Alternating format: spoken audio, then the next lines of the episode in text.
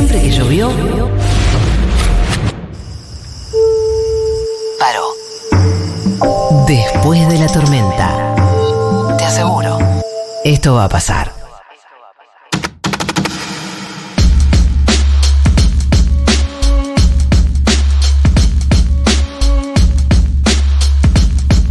Pestañela abierta.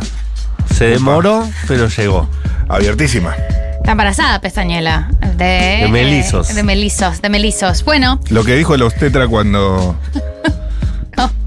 Va a ser verdulero. no sabemos. Cerró la verdulería. Porque- Cerró la verdulería. Porque estaban todos fumando y tomando todo el día los verduleros. No le fue tan bien No. con ese negocio.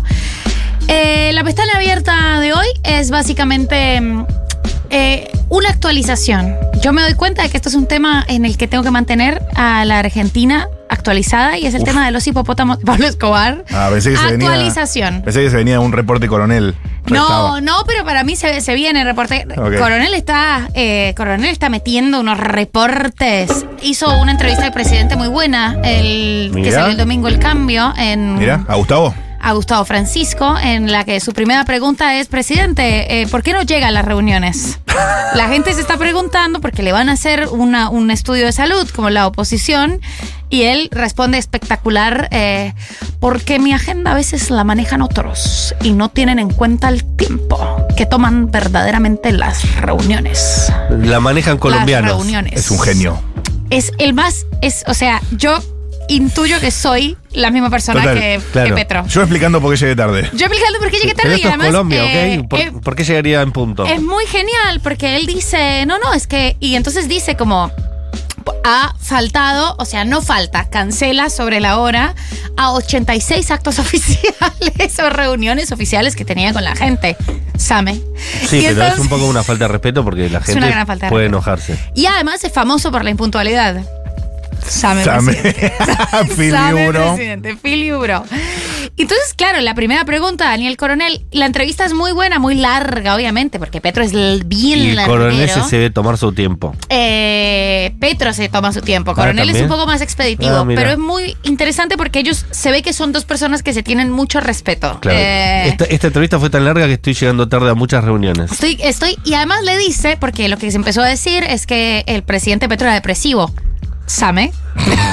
It's just the same. ¿Tienes problemas alimenticios también? Somos la misma persona, Gustavo. Entonces él dice, un poco muy chapado a, a- a su época, que no tengo esas dolencias psiquiátricas. Mire, yo vengo y me siento debajo de este árbol. ¿Quién se puede sentir triste debajo de este árbol? Es muy bonito. Eh, Es un genio, es un genio. Es muy gracioso. Dámelo siempre. Eh, y, y entonces, claro, le dice, bueno, pero, pero la gente, porque la oposición está haciendo toda una opereta con el tema, y él dice, nada, mi agenda la, la- la coordina gente que yo no, que no sé quién es.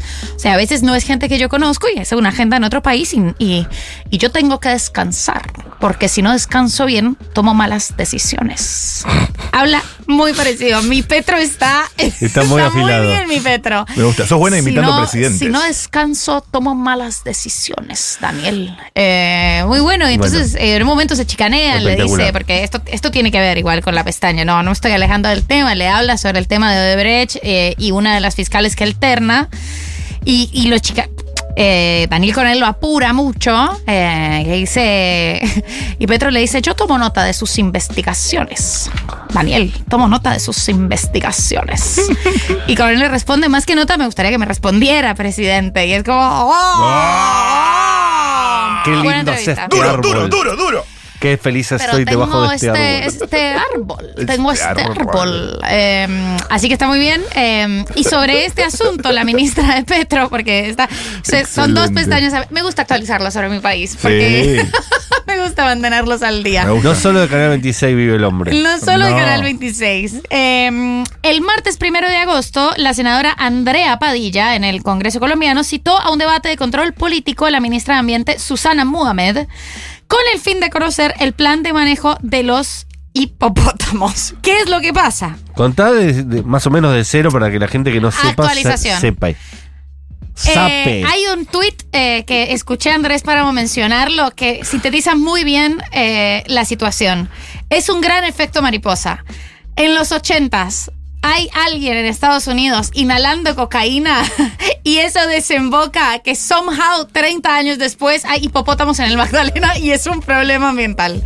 Pablo Escobar, eh, en el momento de ultra ultramillonario, en pija total, eh, Se no tenían que gastarla. ya no tenían que gastarla y dice, a ver, ¿qué animal no hay acá en Colombia? Hipopótamos, tráiganmelos. Vengan los hipopótamos y lleva hipopótamos a su eh, hacienda, a la hacienda Nápoles. Hizo su arca de Noé. Claro.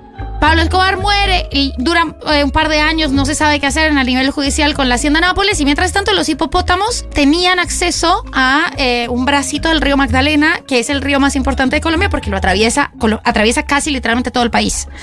Eh, una fuente de agua dulce muy fundamental y además para la conservación de otras especies, digo, es muy importante el río Magdalena. En ese momento era una hembra y un macho. Dos. Arca de Noé. Nadie dice nada, nadie hace nada. Pasan algunos años, los hipopótamos se reproducen, como duran, tan, duran tanto tiempo sin entrar a la hacienda Nápoles. Cuando logran entrar, ya hay cuatro hipopótamos. eh, y es, es difícil, como los hipopótamos son animales muy difíciles, son animales muy agresivos Muy pesados, muy, muy grandotes. pesados, muy grandotes, como es muy complicado incluso tenerlos marcados o censarlos. En ese momento Porque el gobierno, agua a profundidad mucho el, tiempo. el pasan. gobierno de Álvaro Uribe decide, eh, creo o, o supongo, no, no queda claro bajo qué precepto lo decide, pero empiezan a matar a los hipopótamos, lo que había que hacer. Y un animalista se entera porque los militares suben una foto con el berraco hipopótamo Pepe, que era un hipopótamo al que se bautizó socialmente, y suben una foto como felices de haber matado al hipopótamo de Pablo Escobar. Y entonces No. todo el mundo pega un grito en el cielo, dice, no puede ser, estamos matando hipopótamos en este 24 país, to- todo mal. O sea, matábamos muchas personas en ese país en ese momento, Pero importó muchísimo no. el hipopótamo, Claro, importó mucho. claro. Entonces dijeron, no, pa- no, ya está, cancelado este tema y que, y que mi Dios, y que mi Dios provea. Y que veamos qué pasa con los Veamos qué hipopótamos. pasa con los hipopótamos. Además, los hipopótamos están súper cerca eh, de un montón de eh, áreas urbanas. Sí, de, de, Y de pueblos. de como- pero mal, mal, mal. La gente empezó a traficar los hipopótamos bebés porque obviamente son lindos. Claro. Entonces empezó a, a robarse las crías y venderlas en la ruta. Pero es un hipopótamo eso. O sea, eso crece no muchísimo. lo querés matar, pero venderlos en la O ruta sí. traficarlos, dámelo, dámelo siempre. Y eh, resulta que los hipopótamos en el río Magdalena Y después cuando te crece, ¿qué haces? viven para siempre. O sea, los hipopótamos encontraron un lugar idóneo porque eh, no hay sequías, como hay en África, es una especie que no es colombiana. No hay sequías y no tienen eh, depredador, porque el depredador del hipopótamo es el león. Y en el río y Magdalena Milei todavía no va a ganar en no Colombia. hay, exacto. Entonces los hipopótamos se empezaron a reproducir como conejos.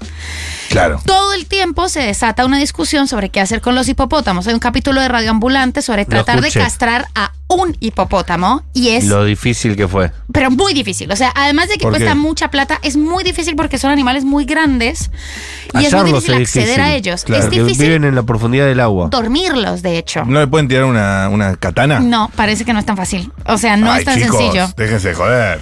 La cosa es que entre una cosa y otra hay 200 hipopótamos a esta altura. En el río 200 Magdalena. lo que se supone. Los que Puede más o menos más. hay un montón de tesis de universidades que tienen que las tesis son censar a los hipopótamos y por primera vez en la historia de Colombia hay un plan. Esto es lo que dice la ministra Susana Mohamed para eh, hacer algo con los hipopótamos. Una parte de ese plan es sacrificarlos, otra parte de ese plan es llevarlos a refugios y otra parte de ese plan es castrarlos. Parece que estas tres estrategias tendrían que combinarse entre sí. eh, ¿Cuáles son? ¿Me repetís? Matarlos, castrarlos y exportarlos a unos refugios. pero Es un- como coger, matar y casarse. Exacto. Claro, pero cojo un hipopótamo es un hipopótamo. animal de 500 kilos. O sea, incluso en los santuarios que se los quieren llevar no hay tantos y son muy difíciles de trasladar. Así que en esas estamos. El video eh, la y semana todo pasada. esto en un país latinoamericano, Total. supuesto. La semana pasada circuló un video de un hipopótamo básicamente por la General Paz. Eh, Así que nada. Claro. Muy ¿Y bueno. ¿Hay buenos memes? Todavía no hemos llegado a nuestro peak performance. Claro. Se va a trabajar Como en el futuro. Porque no son Argentina. Escucha, mira. Ay, me entró justito. ¿Escuchaste ese arcoiris? ¿Viste cuando te calza justo? Si vos pensás cómo suena un arcoíris, suena con esas notas. Fíjate, Paulita. Es, es- los colores son, mirá. Claro.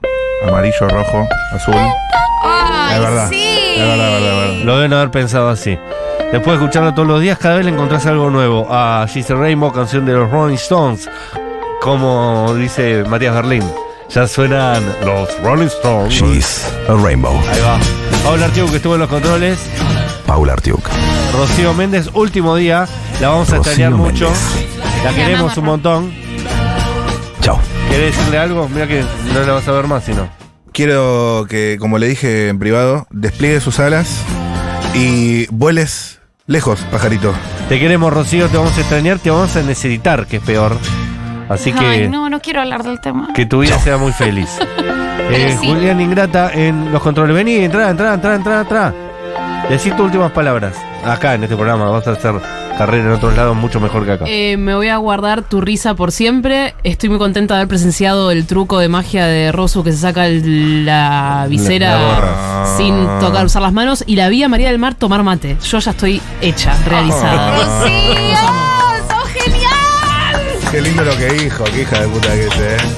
Vamos, te la pone justo ahí.